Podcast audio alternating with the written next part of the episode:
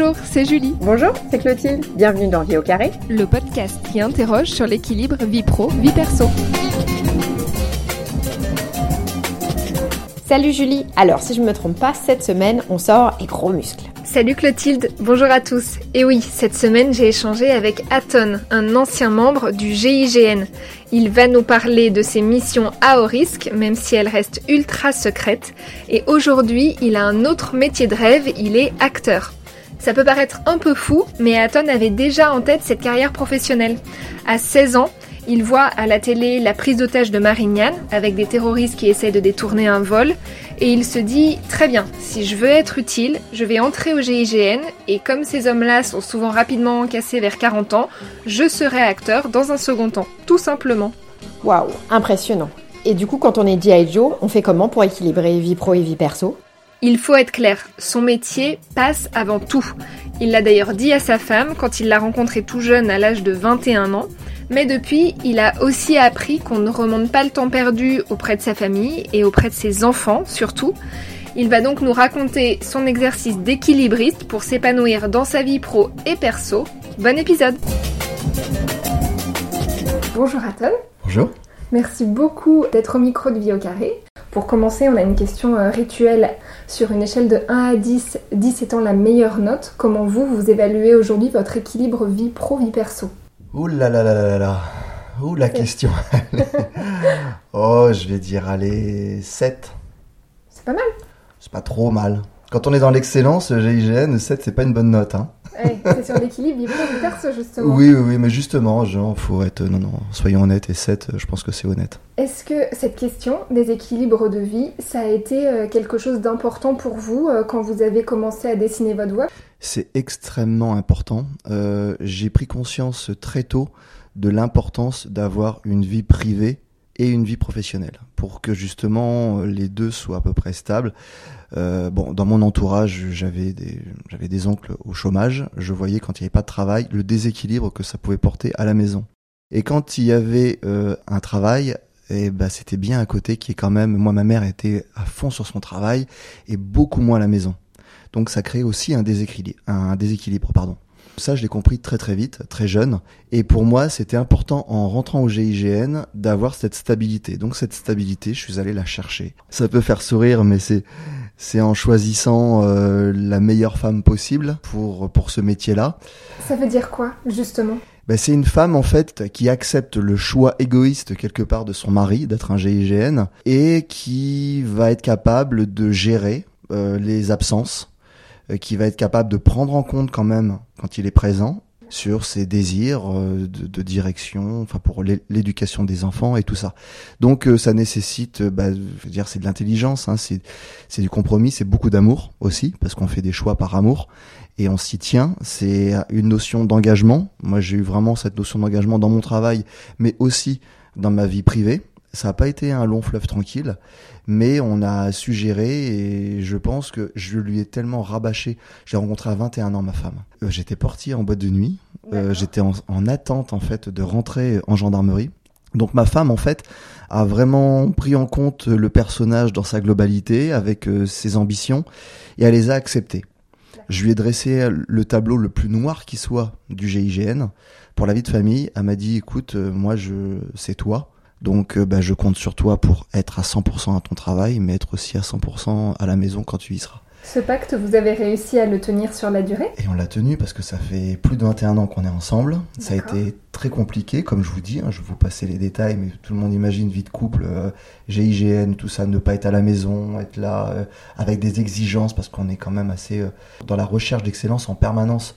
Donc on l'a au travail, mais on l'a aussi à la maison et on veut tout le temps que tout soit parfait. je pense qu'il y, a plusieurs pathologies euh, euh, pour entrer au GIGN. Pathologie, non Oui, pathologie, soyons fous, disons les mots. Mais euh, je pense que beaucoup, moi je l'ai vu, hein, beaucoup cherchent la perfection et, c'est une quête qui est assez compliquée, qui peut rendre fou à un moment donné, hein, qui peut mettre en marge. Rentre un peu dans le détail justement de ça se déroule comment euh, votre vie par rapport au GIGN, est-ce que vous étiez informé longtemps à l'avance de vos missions? Est-ce que ce sont des missions longues? Ça se passait comment? Alors, le GIGN au point de vue de l'intervention, c'est des missions qui sont relativement courtes en général, qui peuvent prendre moins de 24 heures ou 3-4 jours selon les missions. Après, on fait quelques déplacements quand même d'entraînement ou des missions où on va être dans le sud de la France. Allez, ça peut durer une semaine, grand maximum à l'intervention. Donc, mais c'est par contre, ça tombe euh, comme ça, c'est imprévu. Ah ouais, ouais, c'est vraiment au dernier moment. On a un bip à la ceinture et puis ben, quand ça bip, selon les alertes, on peut avoir 30 euh, minutes entre le moment où ça bip et le moment où on doit être parti. Donc, euh, ce qui ah, sous-entend 10 minutes entre le moment où ça bip et le moment où on doit être à la caserne. Et 20 minutes de préparation, briefing.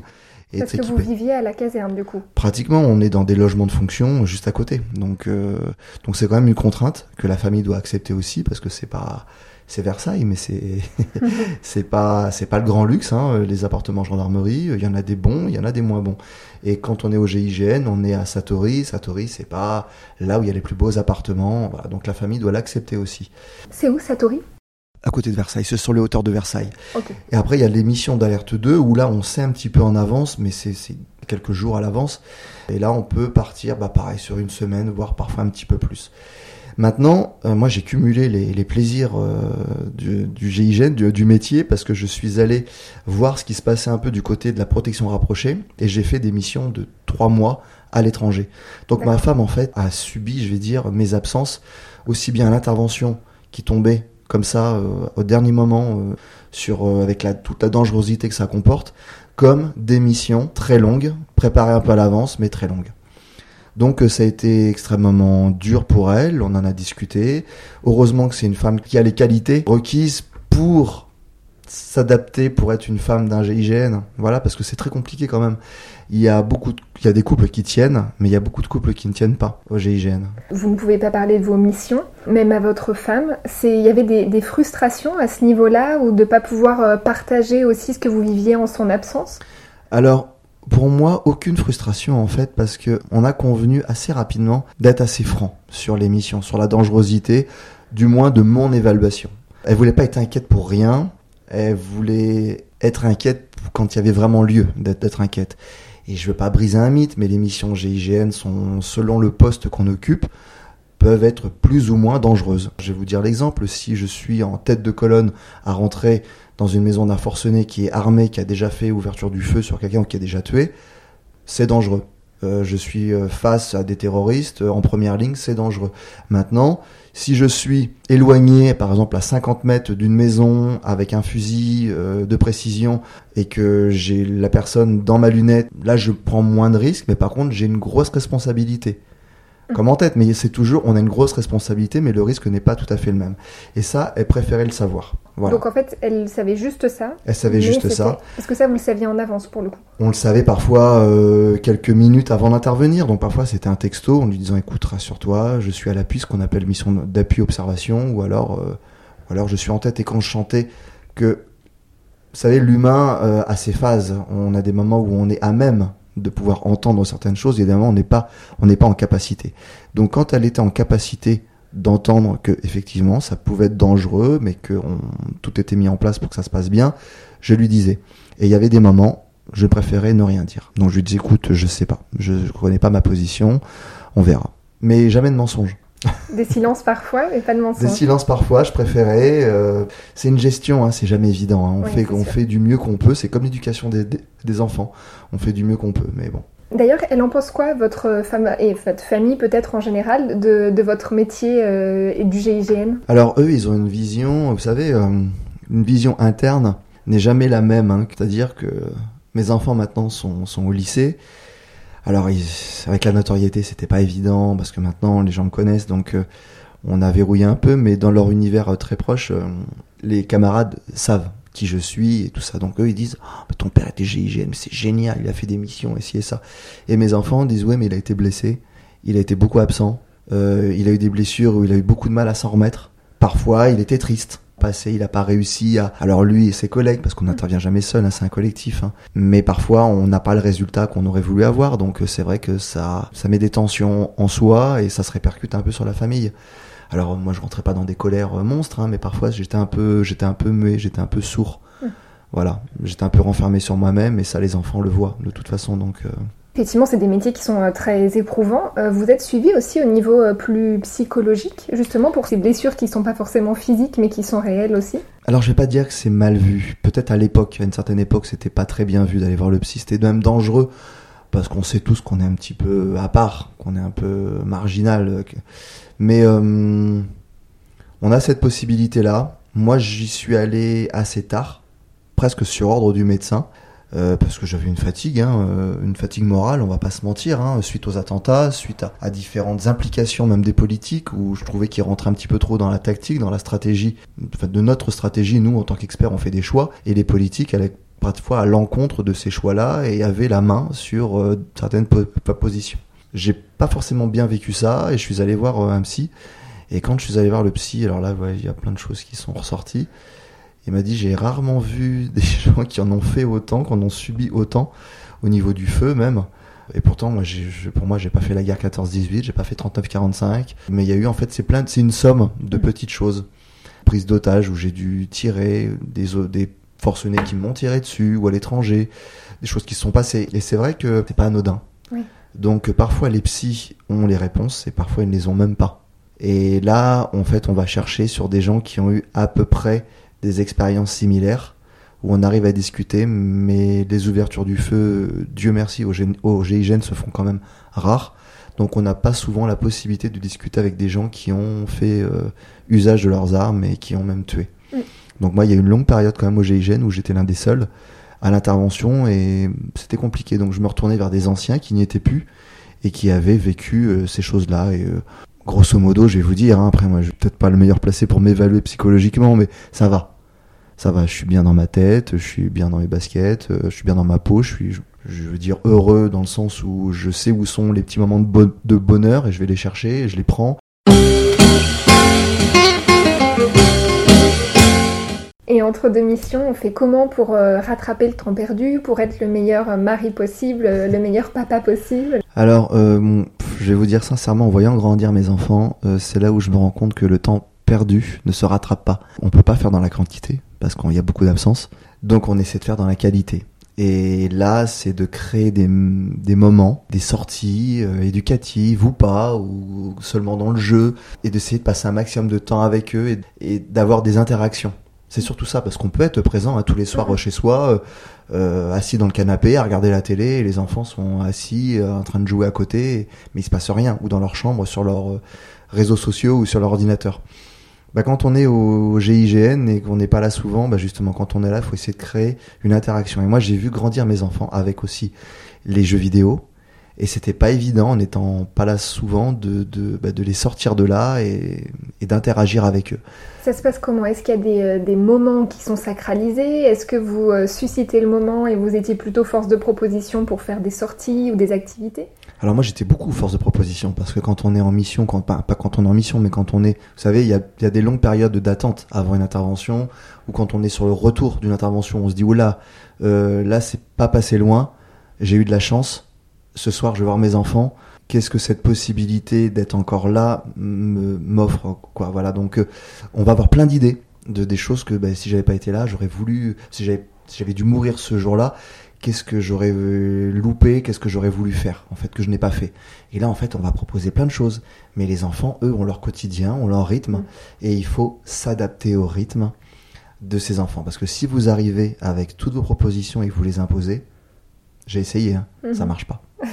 Donc, euh, il faut savoir s'intéresser à ce qu'ils font, rentrer dans leur univers, et puis apporter son regard, son point de vue, faire le lien avec quelque chose de l'extérieur et de là, en allant les chercher, à un moment donné, si on arrive à les intéresser, ils sortent de leur contexte, puis ils viennent dans votre domaine et là, bah, vous, faites des choses bah, parfois extraordinaires. Moi, je les ai emmenés sur des camps d'entraînement au GIGN, ils ont eu accès à tout un tas de choses que beaucoup d'enfants rêvent de voir, d'expérimenter, mais n'auront jamais la possibilité.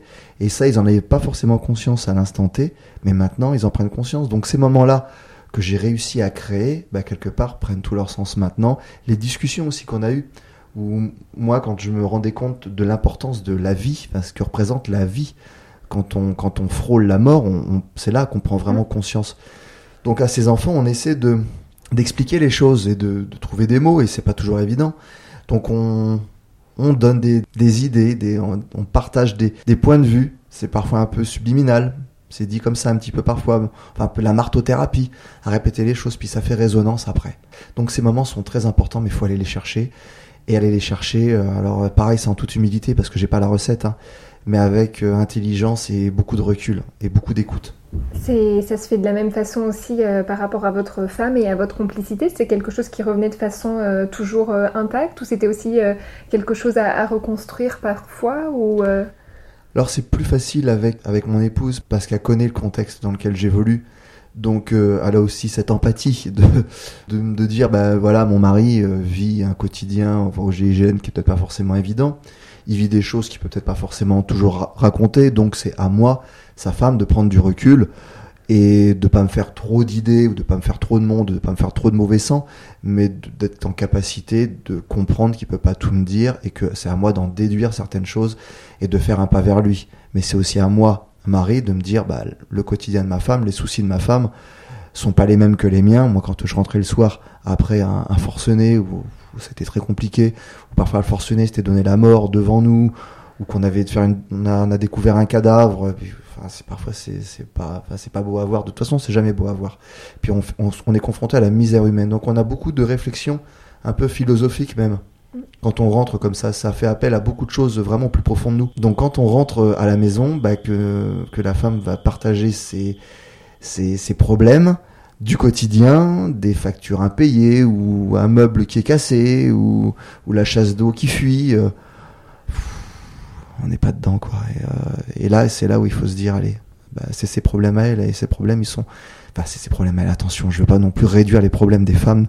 Non, non, non, c'est des problèmes du quotidien Mais- et il faut pas les voilà. oublier finalement, même si on a eu d'autres euh, tracasseries. euh, Merci, ou, vous euh, me sortez. Voilà, c'est ça. je vais pas mettre les femmes à dos parce que vraiment, moi, je leur, je leur tire mon chapeau sur parce qu'elles ont un rôle qui est très compliqué. Et d'ailleurs, même ma femme me racontait les problèmes qu'elle a avec ses collègues. Moi, j'essaie de prendre beaucoup de recul et de gérer ça. un- Qu'est-ce qu'elle fait, votre femme? Alors, euh, alors, bon, elle a toujours eu des métiers en fait qui s'accordaient bien au niveau horaire par rapport à mon métier de GIGN. Dernièrement, elle a travaillé pour Fitness Park. Elle vendait des abonnements dans une salle de sport. Après, moi, ma femme a une, euh, elle est plus tournée vers la décoration. Elle a passé un diplôme de décoratrice intérieure, donc c'est plus vraiment le, domaine qui lui plaît. Mais elle avait mis ça un peu de côté parce qu'avec mon vécu, voilà, c'est pas d'avoir des horaires qui correspondent pour euh, pour les enfants, quoi. Donc c'est vraiment un choix de vie. Hein. Euh, elle s'est adaptée à mon choix. Trouve que vous êtes quand même relativement très conscient à la fois du, métier de rêve que c'est et en même temps du, euh, du revers de la médaille que ça suppose aussi. Il y a toujours un revers de la médaille. Je suis allé voir il y a pas tellement longtemps un film qui s'appelle euh, Mon Légionnaire. Ce film n'a pas été validé par la Légion, du moins pas pour l'instant, ni par le ministère de la Défense, parce qu'il montre un petit peu justement cette relation entre la famille et l'opérationnel. Et on voit un peu les difficultés. Ils ont des situations difficiles à gérer, c'est surtout fa- familial, quoi. Mm. Faire ce lien justement entre ce qu'ils vivent sur le terrain et le ramener ça à la famille. Donc, euh, j'ai trouvé que c'était vraiment, ça montre vraiment la complexité de la chose. Voilà, euh, mais ça peut marcher. J'en suis la preuve, et ma femme aussi, quoi. Vous me faites un excellent trait d'union sur votre nouveau métier. Vous êtes donc, comme vous le vouliez, euh, adolescent, vous êtes maintenant acteur. C'est un rythme plus cool au quotidien Non, c'est pire d'avoir complètement sur toute la ligne. Non, non, vous savez, c'est comme tout. hein. Quand, euh, quand on s'engage dans une voie, il y a différents rythmes, il y a différents niveaux d'implication. Euh, si vous voulez mettre toutes les chances de votre côté pour réussir, ça nécessite beaucoup d'engagement, donc beaucoup de travail. Qui dit beaucoup de travail dit peu de temps, dit beaucoup de sacrifices. Donc euh, quand euh, j'ai j'ai postulé pour le GIGN, j'ai rien laissé au hasard. Et j'ai même fini euh, premier ex aequo avec un camarade euh, des tests. J'ai sacrifié un peu ma vie de famille. Je voyais très peu ma femme. Il n'y avait pas beaucoup de sorties. Je vivais vraiment comme un moine, quoi. Euh, Et ben là, pour le cinéma, c'est un petit peu pareil. C'est-à-dire que Vous êtes reparti de zéro, quoi. Je suis reparti de zéro. Faut l'accepter. Euh, J'avais des propositions hein, dans des métiers de la sécurité euh, avec de beaux salaires, Euh, mais non, j'ai fait le choix. Je suis resté sur mon choix de de passion parce que je suis un passionné et je voulais faire du cinéma et je me suis donc euh, formé. euh, j'ai beaucoup travaillé. Je fais beaucoup de déplacements. Pour l'instant, j'ai des rôles modestes. Je ne suis pas arrivé là où je veux aller. Là, en ce moment, je joue euh, pour James Hutt dans le nouveau jouet avec Jamel Debbouze et Daniel Auteuil et d'autres acteurs, parce qu'on sait toujours les principaux, mais il y en a plein d'autres. Après, j'ai un rôle qui est très intéressant. Ça monte en puissance.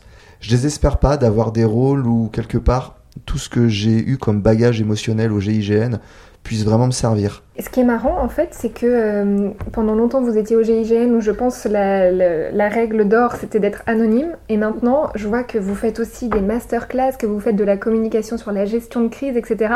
Et donc, vous faites que des métiers où vous êtes sous le feu des projecteurs, vraiment. C'est une position qui, qui est facile à gérer, ça, pour vous?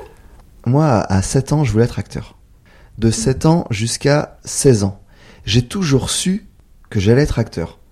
C'est ambitieux de, dire ça, c'est prétentieux de, de, dire ça, mais ce qui sous-entendait que j'étais prêt à une vie dans la lumière. Maintenant, après 20 ans dans l'anonymat, même à se cacher, parce que le GIGN brille, mais ces hommes sont dans l'anonymat, effectivement, c'est pas évident. Maintenant, j'aurais préféré rentrer dans le monde du cinéma par la petite porte, avec peut-être moins de notoriété. Parce que ma, ma notoriété est venue avec l'écriture d'un livre, surtout GIGN Confession d'un Obs, qui a fait beaucoup parler, qui a fait beaucoup de ventes. On avoisine les 100 000 et qui m'a fait beaucoup connaître. Et puis les plateaux, les plateaux télé, les plateaux sur, sur YouTube. Donc on m'a connu par le GIGN. Et moi, j'aurais voulu qu'on me connaisse par mes talents d'acteur. Aujourd'hui, est-ce que vous avez une, une semaine type? Alors j'essaie d'avoir une semaine type parce que parfois il est bon d'avoir une routine pour l'hygiène de vie. Maintenant c'est très compliqué. Alors j'essaye pour vous donner un exemple, parfois le lundi matin, moi je commence toujours le, le matin par regarder un épisode euh, en anglais d'une série. Alors en ce moment je suis sur euh, Peaky Blinders. J'ai fait euh, Dexter. Avant j'ai beaucoup de retard sur les séries parce que bah, j'étais pris pour le travail. Il y en a peu je pense qui commencent leur semaine par regarder des séries, hein c'est pas mal. c'est bien, hein je me lève tôt. Donc tout le monde peut le faire. Ensuite je fais mon sport. Donc ça, ça prend pas mal de temps. C'est tous les jours, ça, le sport C'est tous les jours, pratiquement 5 à 6 fois par semaine. Parce qu'en fait, j'ai encore cette image pesante parfois du GIGN et tout ça. Et les gens, dans l'imaginaire collectif, le GIGN, il a des gros bras, il a des abdos, il a des pectoraux et tout. Alors que c'est pas ça du tout. Hein. Il y a de, alors il n'y a pas de, il y a pas de, de gros ventre, hein. il n'y a pas de gras, il n'y a pas trop de, mais il y a tous les gabarits. Mais bon, comme ça fait partie un peu de l'image. Du bon, personnage. Voilà, voilà je, mmh. je, surfe un peu là-dessus, puis je me dis que ça peut être aussi une porte d'entrée pour certains rôles aussi, on va pas se mentir, pour les films d'action et tout ça. Mais euh, voilà, donc le sport. Ensuite, il y a une partie, alors le lundi, qui est beaucoup de réponses aux mails, aux messages. Et ça, ce que je reçois énormément, c'est plusieurs centaines. Donc au cumulé sur la semaine, ça peut faire plusieurs milliers.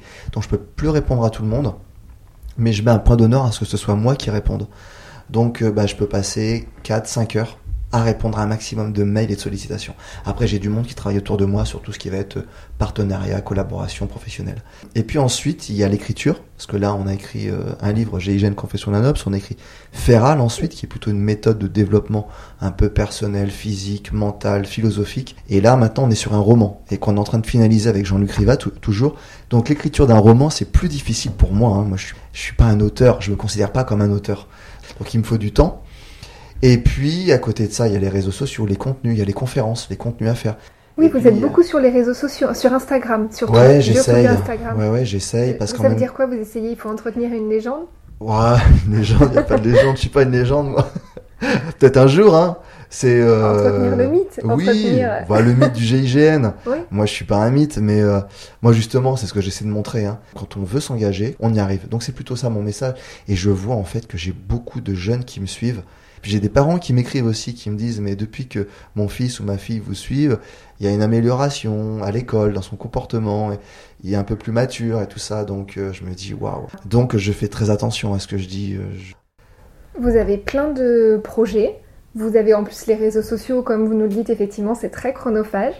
Est-ce que vous fixez des, euh, horaires euh, Est-ce que vous, mettez des frontières entre la vie euh, pro, perso, ou vous dites non, non, là, c'est fini, c'est l'heure du dîner Est-ce qu'il y a des choses comme ça? Si ma femme était là, je dirais non. je l'entends déjà. Non, c'est chronophage, et puis en même temps, c'est entraînant. Et puis, vous savez, quand vous lisez en message non lu, mais que vous voyez le début du message, bravo, ou félicitations, ou j'adore, vous avez envie de cliquer dessus et d'apporter une réponse. Et puis il y a beaucoup de demandes de conseils, donc euh, bah, je le fais. Puis en même temps, comme je disais tout à l'heure, faut savoir créer les moments avec ses enfants. Donc euh, maintenant mes enfants sont grands, donc ils arrivent euh, à se faire entendre quand je suis un peu trop dessus et que je râle parce que eux le sont beaucoup aussi. Donc ils me disent ouais, mais là papa, ça fait quand même deux heures. Je dis ah bon, le temps passe vite. et là je vais poser le téléphone. Mais c'est c'est vrai que j'ai quand même besoin que ma famille me le dise presque parfois. Et ça c'est pas C'est pas normal. Je devrais, moi, qui prône l'autodiscipline, de gérer un peu mieux ça. Mais j'ai du mal. Voilà, je vais pas vous mentir là-dessus. Il y a des moments euh, que vous essayez de dédier à votre famille, ou le dimanche par exemple, ou euh, des moments où vous vous dites euh, là, je sais que je coupe. Alors comme je suis à fond, je donne encore beaucoup de ma disponibilité dans mes projets, parce que comme je disais tout à l'heure, je suis pas, je suis pas encore arrivé à quelque chose de satisfaisant pour moi. Comme j'ai dit à ma femme, quand j'avais 21 ans, je lui dis, tu sais, tu passeras après mon projet de GIGN. Donc c'est dur à entendre. Oui. Et là, je, je lui ai dit au niveau du temps, le maximum de mon temps sera pour mon projet de cinéma. Par contre, euh, vous allez en être de ce projet-là. Donc j'ai essayé de les associer. J'emmène de plus en plus ma femme sur, euh, sur des tournages ou sur des, des, événements. Toujours un regard un peu extérieur. Donc le regard féminin, moi, m'intéresse beaucoup, puis celui de ma femme encore plus. Donc euh, j'aime bien l'avoir avec moi sur les événements, et mes garçons, bah, j'essaie de les associer de plus en plus. Donc ils viennent avec moi parfois sur des, sur des événements, et puis après on en discute, puis après je crée les opportunités de faire des choses, des collaborations, ou je les invite. Si je résume bien, vous me dites, hein, mais j'ai l'impression qu'il n'y a pas euh, forcément d'objectif ou d'ambition en termes d'équilibre, mais en revanche, effectivement, pour être le plus connecté possible avec eux, vous les emmenez dans vos univers. Oui, et je vais dans les leurs aussi. Ils aiment bien faire des vidéos, ils aiment bien faire des choses comme ça, donc je leur mets à disposition bah, mon matériel que j'ai acheté pour moi, pour mes réseaux sociaux, en tant qu'Instagrammeur, j'en sais rien. Mais j'essaie de, voilà, je leur prête et je leur fais la petite formation qui va et parfois je les aide sur les vidéos. Là, on se rejoint en fait et c'est ça qui est bien. Et j'ai mon fils le plus grand qui s'est mis à la musculation. Pour l'instant, j'y vais tranquillement mais j'ai espoir de pouvoir faire mes séances avec lui. Ce qui ferait me partager beaucoup de temps avec lui en fait, parce que 2-3 mm. heures par jour, mais euh, si je peux l'avoir ne serait-ce qu'une heure avec moi ou même une demi-heure sur mes entraînements tous les jours, bah ça fera un père euh, heureux quoi. Si on fait le bilan, est-ce que vous avez aujourd'hui des, euh, frustrations, des choses que vous aimeriez améliorer dans vos équilibres de vie? Oui, j'aurais aimé faire des pauses, arrêter le temps. Si j'avais été un héros, j'aurais voulu avoir ce pouvoir-là. De faire pause, d'aller partir en intervention, de revenir et de refaire play. Parce qu'en fait, mes enfants ont grandi, ma, ma femme a, a mûri, je vais pas dire vieilli, mais j'ai mûri aussi, je suis un peu plus fatigué, c'est vrai que je suis passé peut-être à côté de moments, et euh, voilà. Mais en même temps, en même temps, j'ai une carrière très riche qui apporte aussi à ma famille, de par euh, mon personnage, de, ce que j'ai construit en moi, et euh, quelque part des, bah, des qualités que j'ai pu aussi obtenir par ce vécu, quoi, de l'expérience. Donc non, j'ai pas de frustration, mais mais j'essaie de regarder devant et de, et de prendre en compte ces frustrations que j'aurais pu avoir pour les transformer en quelque chose de positif pour l'avenir. Et ce serait quoi votre plus grande fierté? Ma plus grande fierté, bah, c'est que mes enfants soient fiers de moi et que, et que je souhaite avec ma femme leur transmettre. Moi, ce que j'essaie de leur apporter, c'est qu'ils aient cette faculté d'adaptation et que bah, leur père ait pu leur apporter ça. Et puis à ma femme, bah, faire une femme la plus satisfaite, comblée, épanouie qui soit. quoi. On termine avec les questions express pour une vie au carré. Selon vous, les réseaux sociaux, c'est plutôt des amis ou des ennemis? Ah, C'est les deux, à condition de faire les bons choix. La dernière fois que vous vous êtes dit plus jamais ça Oh, c'est traître cette mission parce que je, suis allé chez des amis à Reims il n'y a pas tellement longtemps j'ai bu un peu et euh, j'étais très fatigué en allant me coucher. J'avais le tournis et j'ai dit plus jamais ça. C'est pas un exemple, mais bon, voilà, ça reste humain. C'est la première idée qui me vient en tête. Est-ce qu'il y a une personne qui vous a inspiré? Oula, il y en a eu beaucoup. Bah, vous voyez, on a perdu, euh, on a perdu Jean-Paul Belmondo. Il fait partie, voilà, de quelqu'un qui m'a beaucoup inspiré. J'ai aussi Thierry Poignot, qui m'a inspiré sur le GIGN, qui était le premier à rentrer dans, dans l'avion à Marignane. Euh, Sylvester Stallone, euh, Jean-Claude Van Damme, Schwarzenegger. Voilà. Et maintenant, il y a des Tom Hardy, par exemple, un acteur qui est presque de ma, de ma génération, mais qui m'inspire beaucoup et qui a une carrière que j'aimerais, qui me fait briller les yeux, quoi, que j'aimerais avoir. Pour finir, est-ce que vous auriez un conseil pour nos auditeurs? De prendre du recul sur la vie. Alors, ça peut paraître vieux con de dire ça, mais de prendre du recul sur les difficultés, de se dire que elles sont pas forcément de notre fait, mais qu'on a notre part de responsabilité aussi. Donc, de bien se positionner dans ce monde et de se dire que si on est ici, c'est qu'on a quelque chose à y faire. Il faut trouver quoi? Quelque chose qui nous épanouisse, quelque chose qui nous fait plaisir, qui soit utile dans un premier temps pour nous, et puis dans un second temps peut-être pour la collectivité, mais en tout cas que seul on n'arrivera pas à grand chose et qu'il va falloir mettre beaucoup du sien, qu'il va falloir faire beaucoup de compromis, mais qu'on aura beaucoup plus à gagner en étant euh, bien au niveau collectif, en étant bienveillant, qu'en étant plié sur soi-même et râleur. Merci beaucoup Aton et on vous souhaite le meilleur pour la suite alors. Bah, merci beaucoup à vous.